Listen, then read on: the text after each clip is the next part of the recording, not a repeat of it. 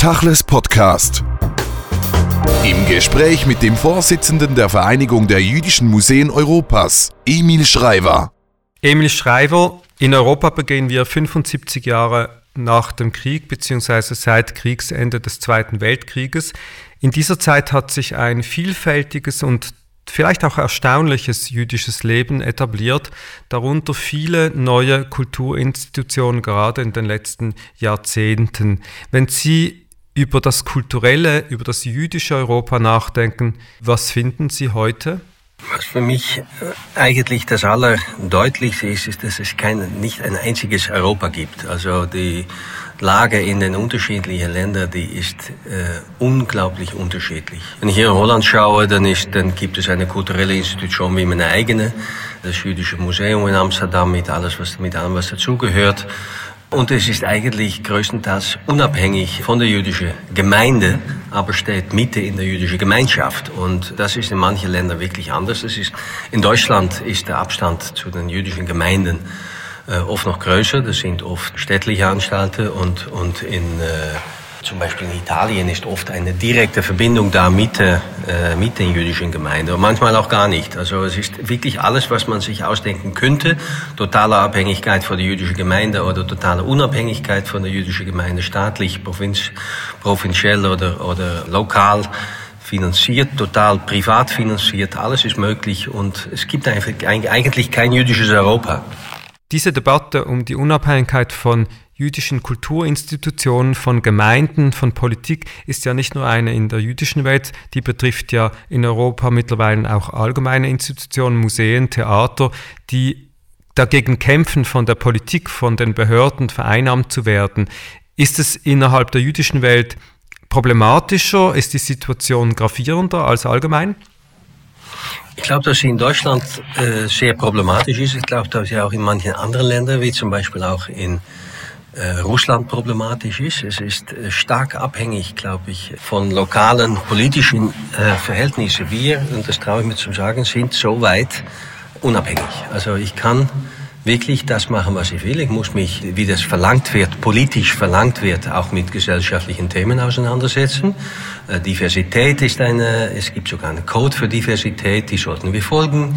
Aber das will ich auch. Also ich habe von dem, was von mir als, als jüdische Institution verlangt wird, das ist mir nicht im Weg. Und äh, das ist natürlich in Deutschland anders. Wenn ein Museum in Berlin eine Ausstellung machen will, die, die sich kritisch äußert über Israel, dann soll das in so einem Museum möglich sein. Und eigentlich ist es so, dass die einzige, die sich dafür äh, wofür man sich verantworten müsste, wären die, wie man auf Englisch sagt, die Constituencies, also die Vereine oder die, die Behörden, die im Hintergrund sind und dieses Museum finanzieren, machen, möglich machen. Und es soll eine öffentliche Debatte geben, aber die Verantwortung gilt schlussendlich diejenigen, die das Museum aufrechthalten. Und in Deutschland ist diese Freiheit im Grunde genommen gewährleistet. Das kam ja von außen. Und der Druck kam von außen. Was natürlich nicht heißt, dass, dass auch im, im Deutschen und auch hier nicht gewiss, ein gewisser Druck da sein könnte. Es gibt ein Stadtmuseum. Ich kann mir vorstellen, dass die Stadt nicht immer sehr groß daran interessiert ist, dass immer wieder öffentliche Debatte geführt würde über so ein Haus. Die möchten auch manchmal gerne einfach ein nettes jüdisches Museum haben. Und da sollten meines Erachtens die jüdischen Museum auch wirklich die Grenze suchen. Denn ohne diese Grenzversuche wird es langweilig. Man muss abschließend zum Fall Berlin sagen, dass letztendlich die Institution irgendwo vor der Politik und auch der jüdischen Politik eingeknickt ist, indem natürlich jetzt das Management, das Direktorium so besetzt wurde, wie man denkt, dass es in eine vielleicht unpolemischere Zukunft gehen könnte. Ja, aber ich glaube, dass da auch das Interesse des Hauses gedient ist mit dieser Wahl. Also man muss sagen, dass die Diskussion, die öffentliche Debatte ausgeartet ist und, und sich so entwickelt hat, dass es das Haus wirklich auch geschädigt hat. Und dass man jetzt eine erfahrene Museumsperson, die notabene von mir nach Amsterdam, von Amsterdam nach Berlin gegangen ist, äh, die Führung übergeben hat, finde ich eigentlich eine kluge Entscheidung, denn es wird unter Hetty Berg wird sich weiterhin ein interessantes Museum, ein interessantes Ausstellungsprogramm entwickeln. Nun ist ja interessant, wenn man über die letzten Jahrzehnte jüdischer Museen in Europa so überschlagsmäßig nachdenkt, dann hat das ja begonnen eigentlich mit einer Art Ausstellungstradition, in dem man sich als Minderheit sozusagen der Mehrheitsgesellschaft präsentiert, vermittelt, Informationen wiedergibt, erklärt, was ist Judentum und jüdische Kultur. Das hat sich mittlerweile etwas geändert. Man möchte auch Themen abhandeln, man möchte Debatten führen, man möchte sozusagen wie andere Museen einfach äh, diesen Erziehungsauftrag etwas ablösen und ganz museal eintreten in einen öffentlichen Diskurs. Stimmt, wobei natürlich die es ist interessant, einen amerikanischen Begriff mit einzunehmen in diese Diskussion. In Amerika werden die jüdischen Museen eigentlich in der Öffentlichkeit immer besprochen, als seien sie nur Identity Museums, also Identitätsmuseen. Und die Vergleichung mit den jüdischen Museen in Amerika ist insoweit hilfreich, dass manche Museen in der Präsentation auch weiterhin Identity Museums sind. Das sind Häuser, wo, wo jüdisches Leben dargestellt wird, wo auch jüdische Werte dargestellt werden, wo jüdische Werte auch der Gesellschaft vermittelt werden und somit ist die Aufgabe auch erfüllt und es wird von den Boards in den USA, die natürlich oft nur von, von Financiers getrieben sind, wird auch darauf größter Wert gelegt. Das hat sich in Europa grundsätzlich geändert. Ich würde viele jüdische Museen in Europa heutzutage nicht mehr als Identity Museum definieren. Und das ist, hängt einerseits zusammen mit dem Riesendruck der Gesellschaft allgemein auf Museen, um äh, verlässlichere Orten der Diskussion zu werden. Man wird nämlich verlässlicher, wenn man diese Diskussion sucht. Das hängt zusammen mit, äh, mit den Mitarbeitern, mit der, mit der Führung von, äh, von vielen von diesen Häusern, die ja geführt werden von, von Leuten, die die öffentliche Debatte auch nicht scheuen. Und es wird noch schwieriger gemacht dadurch, dass natürlich heutzutage es nicht mehr nur um jüdische Identität und äh, um jüdische Werte geht und um jüdische Geschichte geht, sondern auch um die zwei großen Pink Elephants äh, im, im Zimmer, äh, nämlich Israel und der zeitgenössische Antisemitismus. Und da liegen, glaube ich, dass in, in Berlin ist es ja schlussendlich schiefgelaufen, dadurch, dass die Israel-Debatte da mit reingenommen wurde und dass die BDS-Debatte mit, mit, mit eingenommen wurde. Und äh, mit dieser, mit dieser offenen Haltung werden unsere, unsere Häuser werden einfach auch verlässlicher. Man kriegt die Verlässlichkeit des, der, der Öffentlichkeit dazu. Und das hat sich in Berlin herausgestellt. Ja. Als Generaldirektor des jüdischen Kulturviertels in Amsterdam sind Sie an diesem Jahr auch Vorsitzender im Vorstand der Vereinigung der europäischen jüdischen Museen, von denen es Dutzende in Europa gibt. Alle haben mit unterschiedlichen Herausforderungen zu kämpfen. Wenn Sie aber nicht Berlin jetzt immer als Maßstab nehmen, sondern andere Institutionen vielleicht aufzeigen, wo Sie denken, die machen wirklich genau den richtigen, zeitgemäßen, zukunftsorientierten Job, was würden Sie da nennen? Ich bin sehr begeistert vom Jüdischen Museum in Frankfurt, von den Entwicklungen, die sich da sehen, insoweit nicht die Entwickler kenne vor der Eröffnung. Äh, da, da ist wirklich eine, eine sensible Auseinandersetzung mit einer erstklassigen jüdischen Geschichte, mit der Familie Frank, mit, mit der Familie Rothschild und ein zeitgenössisches Programm. Das finde ich ein wunderbares Gleichgewicht. Irgendwie ist auch, äh, trotz politischen Schwierigkeiten, finde ich weiterhin das Jüdische Museum in Paris sehr spannend. Das ist zwar sehr st stark und kunstorientiert, aber in der Programmierung doch auch politischer. Und was, was ich da gelungen finde, ist, dass trotz allem, trotz äh, der, der gesellschaftlichen Druck, trotz Sicherheitsdruck, die in Paris, der Druck ist in Paris einfach größer als, als woanders, trotz Sicherheitsdruck, äh, dass da weiterhin ein, ein kulturell hochkarätiges Programm durchgeführt wird und dass da nicht, wie man das zum Beispiel in Belgien versucht hat, nur noch gesellschaftliche Themen, in Brüssel äh, nur noch gesellschaftliche Themen durchgeführt werden, aber dass weiterhin gesagt wird, wir repräsentieren Geschichte und Kultur der Juden in Frankreich und Geschichte und Kultur der Juden allgemein und das machen wir weiter so. Und das gefällt mir, das gefällt mir sehr gut. Und das ist äh, und diese Selbstdefinition von vielen jüdischen Häusern als Häuser, die nur da sind, weil es einen Shoah gegeben hat, damit habe ich große Schwierigkeiten. Obwohl ich nicht verneinen kann, dass das ja das 20. Jahrhundert bestimmt hat und unser jüdische Leben weiterhin bestimmt, ob wir das so wollen oder nicht. Sie haben vorhin zwei Themen im Zusammenhang mit Ausstellungen erwähnt, Antisemitismus, Israel und Nahost. Wenn man schaut, wohin die Mittel der jüdischen Gemeinschaft fließen in Europa, wie aber auch in Amerika, so ist das schon sehr stark verbunden mit diesen Themen in die politische Arbeit, in die Aufklärungsarbeit, in die Arbeit gegen Antisemitismus. Die Kultur führt oft so ein Nebenschauplatz da sein wird, berücksichtigt, wenn man sie gerade noch braucht und wenn sie schön sein darf. Aber es ist nicht Priorität. Wie als Organisation wollen Sie vielleicht dagegen ankämpfen? Also ist natürlich irgendwie ein, ein Catch-22. Man kann, man kann nicht verneinen, dass die äh, Sicherheitslage von unseren jüdischen, jüdischen Häusern in vielen Städten einfach ein Problem ist. Und ich habe gerade das Jüdische Museum Paris erwähnt. In Paris wird, glaube ich, 18 Prozent aller Mittel äh, geht Richtung, Richtung Sicherheit. Und äh, das ist einmal eine, äh, eine Tatsache. Äh, aber eine stolze, selbstbewusste Darstellung von, von jüdischer Kultur, nicht beeinflusst von, von Angst, von gesellschaftlicher Angst, nicht beeinflusst von der ständige, ja, diese ständige Notwendigkeit, um, um auch das Thema Israel und das Thema Nahost mit einzunehmen, das fehlt in manchen von unseren äh, Institutionen, finde ich. Und die Frage ist, inwieweit auch die Organisation und die finanzielle Abhängigkeit von der Öffentlichkeit und von anderen Mitteln es ermöglicht für unsere Häuser, um anders damit umzugehen. In Italien ist das Museum der jüdischen Geschichte in Ferrara, das Nationale Museum für jüdische Geschichte in Ferrara, ist auch ein, ein Museum der Geschichte des Shoah. Und da wird immer wieder auch der zeitgenössische Antisemitismus mit reingenommen. Und ohne das wäre es wahrscheinlich nicht möglich gewesen, um dieses teure Museum so zu finanzieren, wie es schlussendlich finanziert wurde. Und dann kommt noch eine zweite Sache dazu. Das ist wieder die Frage, womit wir auch angefangen haben. Wer finanziert überhaupt diese Häuser? Ist es, ist, ist es die öffentliche Hand? Äh, und, und warum, woran ist dann diese öffentliche Hand interessiert?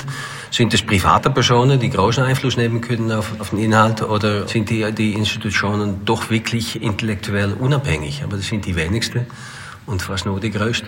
Das Ganze ist ja ohnehin ein Balanceakt. Wie viel soll eine Gesellschaft selbst dazu beitragen? Also jetzt zum Beispiel die jüdische zur Aufklärung über Judentum oder über Antisemitismus. Wie viel sollen vielleicht andere Minderheiten, Sinti und Roma etc. dazu beitragen? Oder was ist eigentlich Auftrag der Öffentlichkeit und der öffentlichen Gesellschaft? Wenn Sie zum Schluss eine Utopie formulieren dürfen, eine Utopie hat ja was sehr Jüdisches, wie würden Sie den Kulturraum Europa in der Zukunft gerne sehen?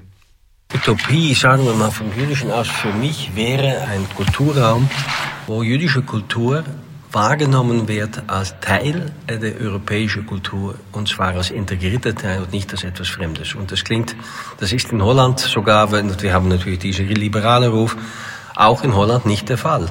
Wir machen jetzt ein Nationales Holocaust-Museum mit großzügiger Unterstützung der öffentlichen Hand. Regierungsgeld und städtliches Geld und alles, was dazukommt. Aber ohne private jüdische Unterstützung hätte es das nicht gegeben, obwohl es holländische Geschichte ist. Also meine Utopie für jüdische Kultur in Europa ist eine Kultur, wo man endlich einmal akzeptiert, dass die Juden schon seit dem Mittelalter in Europa waren, dass das nicht eine, eine importierte orientalische Geschichte ist, sondern dass das okzidentalische Geschichte ist und dass es zu unserer Geschichte gehört, zu unseren nationalen Geschichten und zu unserer europäischen Geschichte gehört. Und in diese Utopie gehört wahrscheinlich auch rein das, was Sie schon angesprochen haben. Wer wird öffentlich wahrgenommen als jüdisch oder für das Judentum sprechend? Sind es Funktionäre, Politiker oder Lobbyisten oder eben jene, die Kultur machen? Und wenn sich das ändert, würde Ihre Utopie vielleicht noch einfacher erfüllt werden. Und die sollten auch die, und, und, diese Leute, die Kultur machen, die sollten auch die Freiheit fühlen und, und die, die Freiheit finden, um sich als solches zu äußern. Es gibt natürlich immer wieder Künstler, aber die, die künstlerische Tätigkeit ist oft eine private Tätigkeit und das macht die Sache natürlich wohl, wohl komplizierter. Aber die Häuser sollten, Häuser wie, wie unsere Häuser sollten sowas ermöglichen. Emil Schreiber, vielen Dank für das Gespräch. Gerne. Tachles Podcast. Bye.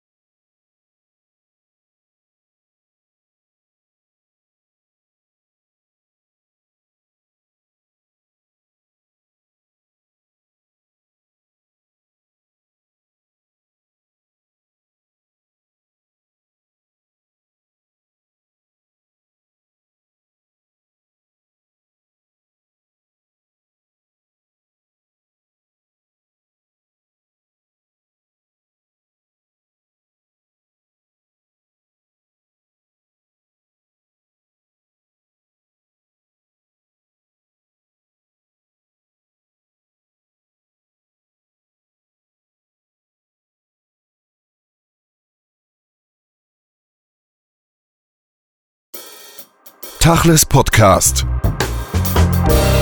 Im Gespräch mit dem Literaturwissenschaftler Kaspar Badgey. Kaspar Badge, in Deutschland gibt es zurzeit eine Debatte um den Philosophen Achille Mbembe. Es geht um ein Buch, in dem er zu Israel und äh, Israels Politik Stellung bezogen hat. Eigentlich kein Hauptteil in seinem Werk, aber eine Aussage, die für große Kontroversen gesorgt hat. Sie haben in einem Text diese Aussage untersucht und auch versucht, Mbembes Aussagen zurückzuführen auf jüdische Intellektuelle und Literaten, die er zitiert und haben einen sehr originellen Text geschrieben, wo sie auf Franz Rosenzweig eintreten, einer der Literaten, die er nennt und auf die er sich beruft. Zuerst mal ist sicher wichtig festzustellen, dass im Werk von Achille Mbembe es schwerpunktmäßig nicht um den Staat Israel oder um die Geschichte des Judentums oder um Antisemitismus geht, sondern er versucht als ähm, Intellektueller, als Theoretiker und Historiker ähm, aus Kamerun die Geschichte der Sklaverei und der postkolonialen Bedingungen zu untersuchen. Zum Beispiel in seinem philosophischen Hauptwerk Die Kritik der schwarzen Vernunft, ähm, auf Französisch im Original erschienen als La Critique de la Raison Nègre, versucht er eben diesen Nègre, also diesen Nichtmenschen, ähm, zu, zu analysieren, was für eine Funktion dieses Leben hat für die Entwicklung des Kapitalismus und die Entwicklung der westlichen Welt. Seine jetzt in die Kritik geratenen Äußerungen sind eher eine Nebensache in seinem Werk und das stieß aber in Deutschland, glaube ich, also gab es dieses Problem nicht im Kern eigentlich, welche Kritik oder wie ist Kritik am Staat Israel möglich und wie ist sie legitim? Das sind sehr unterschiedliche Komplexe zusammengestoßen in dieser Debatte, deswegen wurde sie auch sehr unübersichtlich geführt der Beauftragte der deutschen Bundesregierung, also ein, ein Beamter der deutschen Bundesregierung, Felix Klein, für die Bekämpfung des Antisemitismus, hat eben Mbembe vorgeworfen, dass er den Staat Israel delegitimiert und den Holocaust relativiert und auch die BDS, also Boycott, Investment Sanctions Bewegung ähm, unterstützt und deswegen sei er nicht tragbar für eine Veranstaltung in Deutschland, die aus öffentlichen Geldern in Deutschland gefördert wird. Und das war so ein Kristallisationspunkt für, für diese sehr unübersichtliche Debatte. Diese Debattenkultur in Deutschland kennen wir. Die Funktionäre, die Politiker werfen sich zwischen die Fronten und eigentlich ist dann eine Debatte über das eigentliche Thema gar nicht mehr möglich. Wenn wir jetzt Felix Klein, auch die Intervention eines FDP-Politikers und alle da zu erwähnenden Kontroversen einfach mal weglassen, auf die Thematik eintreten, dann wird es ja interessant. Es geht letztlich um die Frage von Kolonialismus, Postkolonialismus. Das sind beides Begriffe, die wir vielleicht im Zusammenhang mit äh, Mbebe, aber auch mit Israel definieren müssen. Um was geht es da genau?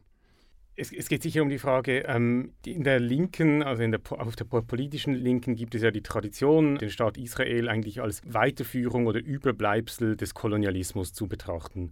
Und das, glaube ich, ist auch ein wenig so in dieser theoretischen, philosophischen Strömung, die man im Postcolonial Studies nennt, und Mbembe ist hier vielleicht ein Teil davon. Das Zweite ist, dass er eben als Selbstverteidigung gesagt hat, ja, er kann eigentlich gar kein Antisemit sein, weil er ähm, sich immer in seinem Werk auf jüdische Denkerinnen und Denker bezieht. Das ist nicht ein merkwürdiges Argument, aber und das weiß ich, das habe ich untersucht in meiner eigenen wissenschaftlichen Arbeit, dass das ebenfalls also in den Postcolonial Studies üblich ist. Also es gibt ein großes Interesse, sich auf jüdische vor allem säkulare Denker wie Walter Benjamin, ähm, Theodor Adorno, ähm, Hannah Arendt zu beziehen, um damit eine eigene Kritik am westlichen europäischen Rationalismus zu vollziehen. Und Mbembe tut dies auch und er nennt aber jetzt in seinem, also in, in der Zeit hat er einen, einen Text geschrieben, der heißt ähm, Die Welt reparieren er hat eine große Utopie, es geht ihm wirklich um die großen Dinge. Das ist auch ein bisschen wolkig und, und, manchmal schwierig zu verstehen. Das Konkrete ist nicht unbedingt sein Ding. Ich glaube, das ist auch, deswegen sind seine Texte eben auch leicht missverständlich. Und da sagt er ja, er, er hätte sich auf das, äh, die Konzeption des Gebets bei Franz Rosenzweig bezogen, was ähm, und Franz Rosenzweig ist nun auch nicht gerade ein leicht verständlicher Autor. Und äh, also ich glaube, dieses Verhältnis ist sehr problematisch und, und irgendwie äh, ja, interessant auch. Ja, Mbembe möchte ja irgendwie die Herstellung einer universalen Gerechtigkeit etablieren. Darüber schreibt er auch. Und das ist eben das Allgemeine, was Sie angesprochen haben, mit dem wenig Konkreten. Und dann dieser Franz Rosenzweig, dessen Hauptwerk Stern der Erlösung ein messianisches, äh, hochkompliziertes Werk ist. Und vielleicht können Sie uns helfen, das mal zu verstehen, diese Verbindung zwischen diesem afrikanischen Philosophen, Intellektuellen und Franz Rosenzweig, der ja auch für sich ein eine sehr kompliziertes Verhältnis gehabt hat zu Israel und, und dem Judentum.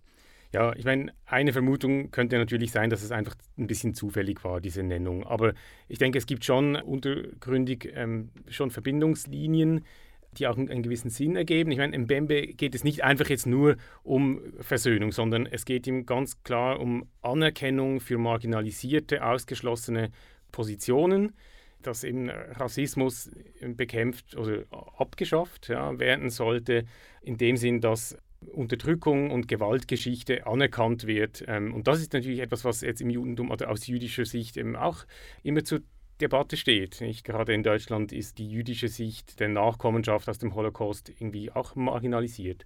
Aber bei Rosenzweig, also ein Denker, der 1929 gestorben ist in Frankfurt und die Gründung des Staates Israel nicht mehr leben konnte, man, man weiß nicht, wie er dazu gestanden hätte. Er hatte immer eine große Distanz zum Zionismus auch wenn er mit Martin Buber dann zusammengearbeitet hat. Aber dennoch, und bei Rosenzweig geht es darum, dass das Judentum in so einer geschichtsphilosophischen Sicht als Volk verstanden wird, das eigentlich ein heiliges Volk ist. Also man hat keine eigene Sprache, man hat kein, kein eigenes Gesetz, weil das Gesetz ist ewig, also man kann es nicht ändern in politischen Prozessen. Und das Land ist eigentlich ein Land, das ein metaphysisches Land ist, also in letzter Sicht. Und die anderen Völker sind christliche Völker in der Sicht von Rosenzweig, das ist natürlich heute auch schon ein bisschen problematisch. Und die müssen so quasi die ganze Zeit durchwandern und dann am Schluss in der, in der ja, in der Erlösung treffen sich Juden und Christen wieder und es gibt ein, also ähm, Happy End. So quasi. Das ist schon so die Sicht von Rosenzweig und ich glaube, das äh, ist vielleicht etwas, was ein Bembe aufgenommen hat. Zunächst, dass eben das, äh, dieses, dieses Potenzial der Versöhnung, aber auch diese Idee von Judentum als ein Volk essentiell in der Diaspora, im Exil. Also Judentum als etwas, das gar keine Heimat haben kann, ja, gar keinen Nationalstaat. Und für Mbembe ist der Nationalstaat als mit einem Territorium negativ besetzt. Und Sie schreiben auch oder referieren in Ihrem Artikel auf diese Erfahrung von Ausgrenzung und dem Verlangen nach Unterscheidung, wie Mbembe das sieht. Da kommt ja ein, eine Kontradiktion zwischen dieser Diaspora-Erfahrung, dem Volk ohne Land, und dann wiederum diese Eigenständigkeit, dass man durch die Diaspora-Erfahrung sozusagen wie fast national erkannt werden soll. Was ich besonders interessant finde, ist, dass eben Mbembe auch nachgeht, Bewegungen auf Seiten von afrikanischen Intellektuellen und African American Denkern und Intellektuellen, die auch versuchen, eine Position zu entwickeln gegenüber oder gegen die Marginalisierung für den politischen Kampf. Und ähm, für ihn ist diese Art zu denken, dass man ähm, quasi das Schwarzsein essentialisiert, aber das umkehrt und sagt, schwarz, black is beautiful quasi, schwarz ist gut, oder dass man eigene äh, Nationalstaaten gründet, die dann auch einen Nationalismus haben, das lehnt er tendenziell eher ab, weil er sagt, das ist nur die Umkehrung der Ausgrenzung, der Marginalisierung.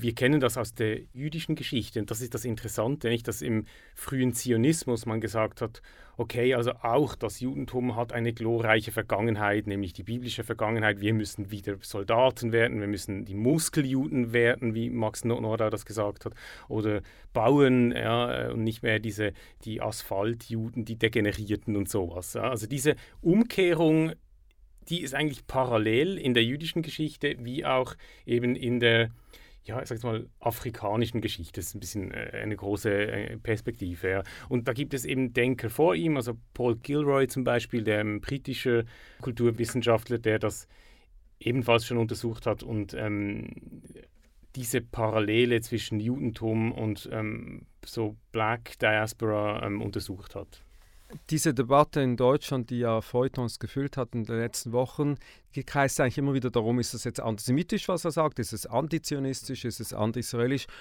Lassen wir das mal alles weg, weil das ist, sollen die Experten beantworten. Aber dahinter, wie Sie es eben angetönt haben, geht eigentlich eine Diskussion verloren oder die wird gar nicht erst sichtbar, dass ja innerhalb der zionistischen Bewegung die Fraktionen ja schon sehr diametral und auch sehr separiert waren und genau diese Themen auch des Kolonialismus schon vor der Gründung des Staates eigentlich heftig diskutiert haben, bis hin übrigens auch zu Herzl.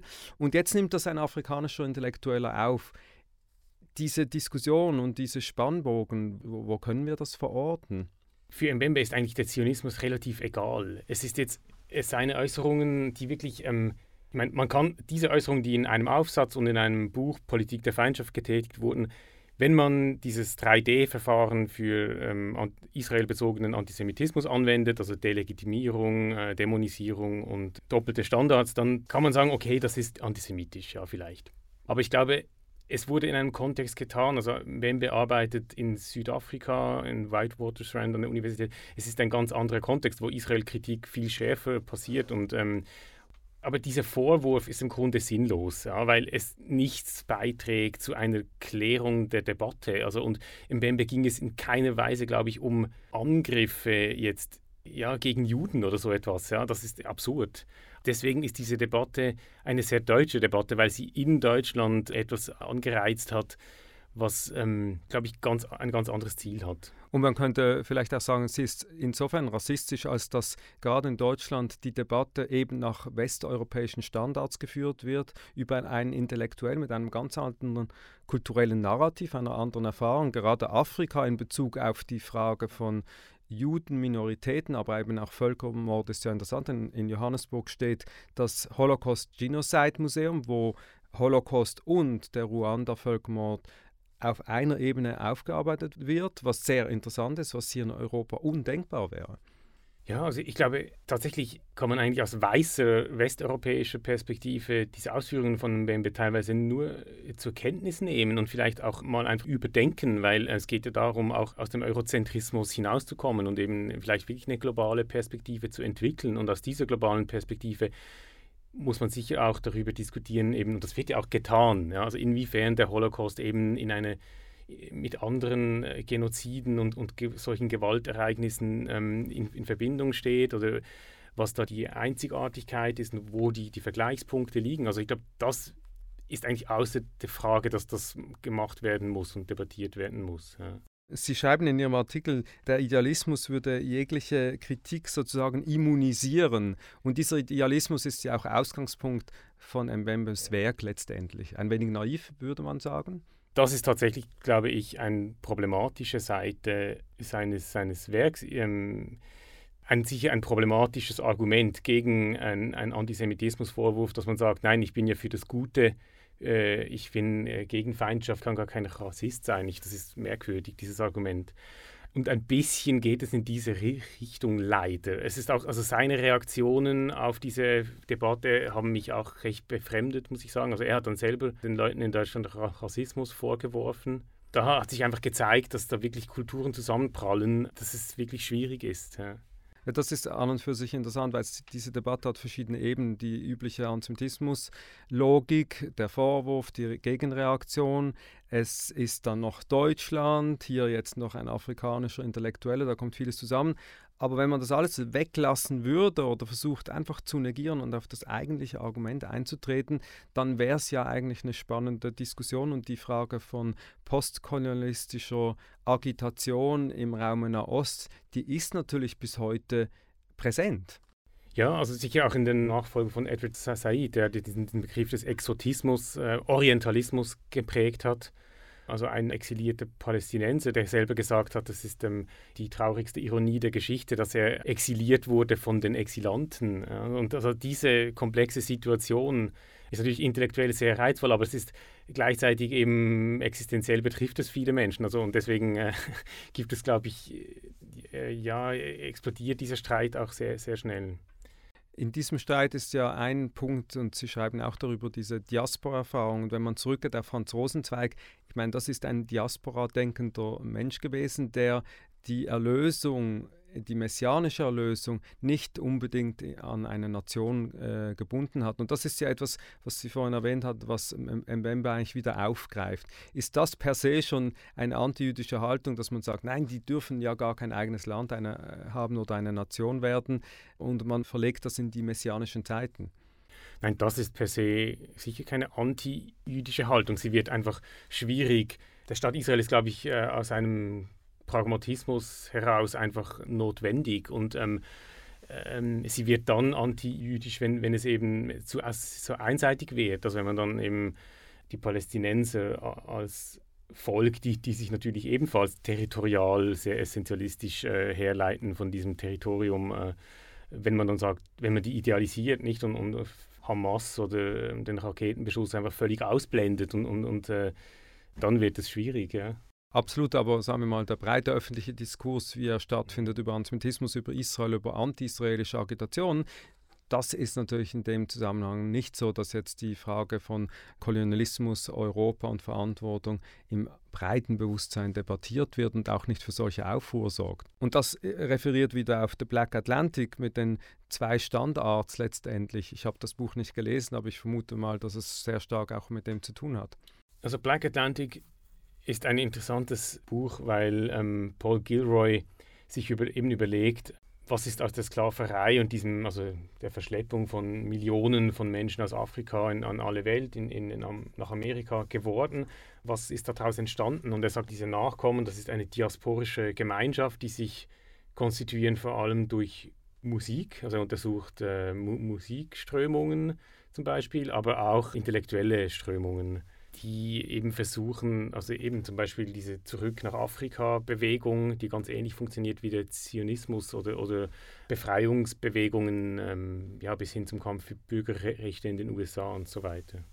Das ist ja schon in unserem Bewusstsein irgendwie drin. Es ist einfach, in Deutschland wird eigentlich die amerikanische Debatte viel mehr verfolgt in den Medien. Das ist ja auch als äh, vielleicht ähm, als die eigenen äh, kolonialistischen Vergangenheiten und die eigenen Minderheiten. Also man interessiert sich viel mehr für African Americans und, und die Unterdrückung und dort in den USA, das nicht ähm, bedient dann noch ein bisschen diesen Anti-Amerikanismus, glaube ich. In Deutschland, ich glaube, ja, das wäre wirklich notwendig, dass man mal den Blick auf, übrigens auch in der Schweiz, die kolonialistische Vergangenheit der, der Schweiz äh, mal in den Blick nimmt und sagt, okay, das wäre sicher im Sinn von Mbembe. Sie enden in Ihrem Artikel mit einem Spruch oder mit einem Zitat von Franz Rosenzweigs äh, Stern der Erlösung. Recht tun und von Herzen gut sein, das hat so was Naives, Schönes, äh, Farbiges.